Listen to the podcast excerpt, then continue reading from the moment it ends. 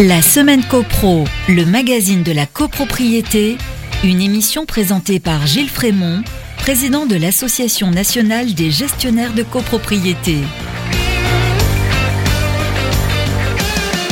Bonjour à tous, vous écoutez votre émission copropriété préférée sur Radio Imo et bienvenue dans la semaine copro. Cette semaine, on vous propose une étude sur la vente de parties communes. C'est la minute juridique. Mais tout de suite, on commence avec l'actu de la semaine. La semaine copro, l'actu de la semaine.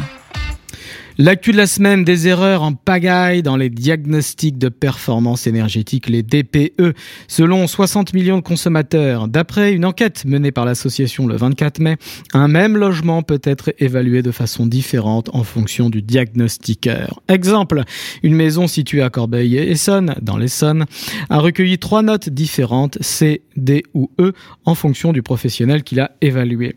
Deux d'entre eux se sont trompés sur sa date de construction et sur sa superficie en lui rajoutant 25 mètres carrés. Ces erreurs sur la superficie, c'est embêtant puisque le diagnostic est fait à partir de mètres carrés. Si vous en mettez plus, vous allez avoir une note plus favorable. Explique sur France Info Fanny Guibert, journaliste chef de la rubrique énergie chez 60 millions de consommateurs.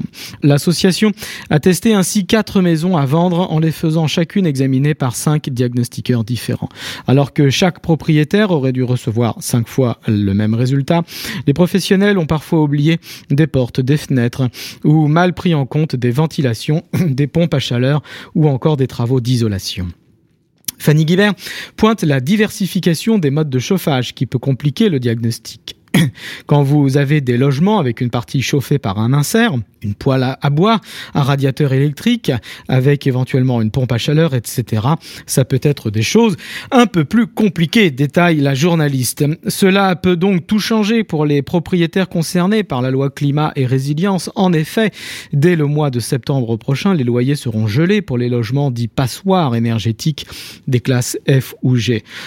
Ensuite, les logements dont la consommation excède 450 kWh du mètre carré par an ce qui concerne quand même environ 70 000 logements dans le parc privé, seront interdits à la location. Les 600 000 logements classés G seront, eux, retirés du marché à partir de 2025. En 2028, ce sera autour des 1,2 million de logements classés F. Puis en 2034, aux 2,6 millions de logements classés E de ne plus pouvoir être mis en location.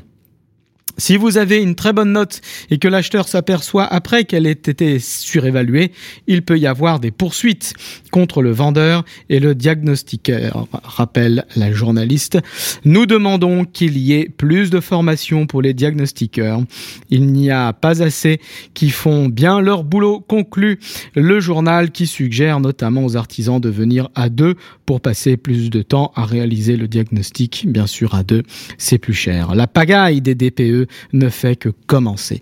Ainsi va l'actualité, on passe à la minute juridique. La semaine copro, la minute juridique. La vente de parties communes est un classique en copropriété. Vente du bout de palier, vente du WC commun dans la cour ou à côté des chambres de bonne, vente du fond de couloir, vente de comble, vente de l'ancienne cave à charbon, etc. Les ventes de parties communes portent le plus souvent sur des petites surfaces, même des micro-surfaces, un mètre carré, deux mètres carrés. Le syndrome du castor, s'agrandir pour en regagner quelques mètres. Il est vrai que la pression foncière et les prix du marché euh, se sont envolés dans les grandes villes, Paris en tête. Tout ceci a contribué à la recherche effrénée de petites surfaces, des mètres carrés supplémentaires à gratter. L'opération immobilière peut s'avérer intéressante. Acheter un bout de couloir 1000 euros, le rattacher à son appartement et le revendre 10 000 euros le mètre carré à la sortie. Petite surface ou grande surface. La vente de parties communes peut aussi porter sur la loge du gardien, sur une terrasse en toiture, sur une cour que l'acheteur voudra couvrir. On peut acheter aussi à la copropriété un droit à construire, droit de surélever ou droit d'affouiller. Surélever un étage supplémentaire, affouiller le sol pour se faire un souplex. Créer des extensions aux appartements dans une courette aveugle ou dans une cage d'escalier de service désaffectée. Le droit à construire, c'est un droit accessoire aux parties communes, article 3 de la loi 65. Faisons le point. Le vendeur, c'est le syndicat des copropriétaires. L'acheteur, un copropriétaire ou un tiers, par exemple, un promoteur, un promoteur aérien, comme on dit dans une opération de surélévation. C'est une vente, une cession de propriété, une mutation à titre onéreux. À noter, les mutations à titre gratuit ou à l'euro symbolique sont condamnées par les tribunaux si elles n'ont pas été votées à l'unanimité des copropriétaires, l'unanimité de tous les copropriétaires. Les tribunaux considèrent en effet que le syndicat des copropriétaires n'a pas vocation à faire des donations. Mutation à titre onéreux donc, il faut fixer un prix. Le plus simple, c'est de partir des prix du marché et éventuellement appliquer une décote pour tenir compte du caractère non encore habitable du bien. La décision de vendre doit être approuvée par l'Assemblée générale des copropriétaires à la majorité de l'article 26. La passerelle de l'article 26-1 est applicable. Dans ce cas, la vente pourra se voter en deuxième lecture immédiate à la majorité de l'article 25. L'Assemblée devra également approuver le modificatif à l'état descriptif de division.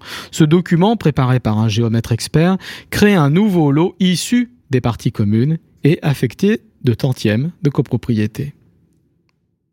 À noter, une vente de parties communes spéciale peut être votée par une assemblée spéciale ou par les seuls copropriétaires concernés réunis au sein de l'assemblée générale.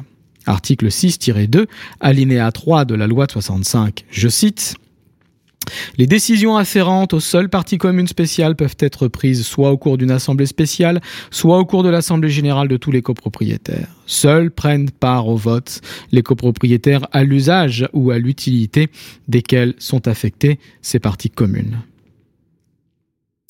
Ce nouvel article créé par la loi Elan de 2018 entérine une jurisprudence antérieure.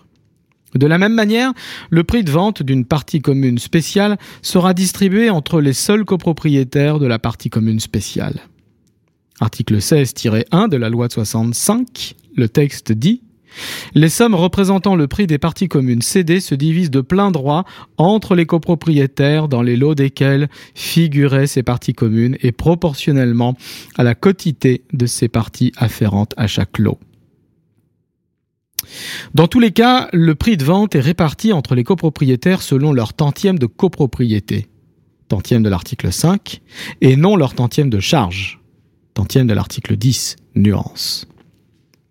L'Assemblée ayant voté la vente de parties communes, il faut attendre ensuite l'expiration du délai de contestation de deux mois de l'article 42 pour réaliser la vente. Deux mois à compter de la notification des décisions aux copropriétaires défaillants ou opposants. Après les deux mois, le syndic adressera au notaire chargé de rédiger l'acte le PV d'Assemblée générale et une attestation de non-recours. Tous les frais notariés seront à la charge de l'acheteur si l'Assemblée a bien pris soin de le préciser dans la résolution. Le notaire rédacteur, celui de l'acheteur généralement, établit un seul acte avec deux parties. Première partie, le modificatif à l'état descriptif de division. Il va recopier le document du géomètre. Deuxième partie, la vente entre les parties. C'est une vente classique. Le vendeur, le syndicat des copropriétaires, on l'a dit, est représenté par le syndic, son mandataire, son représentant légal.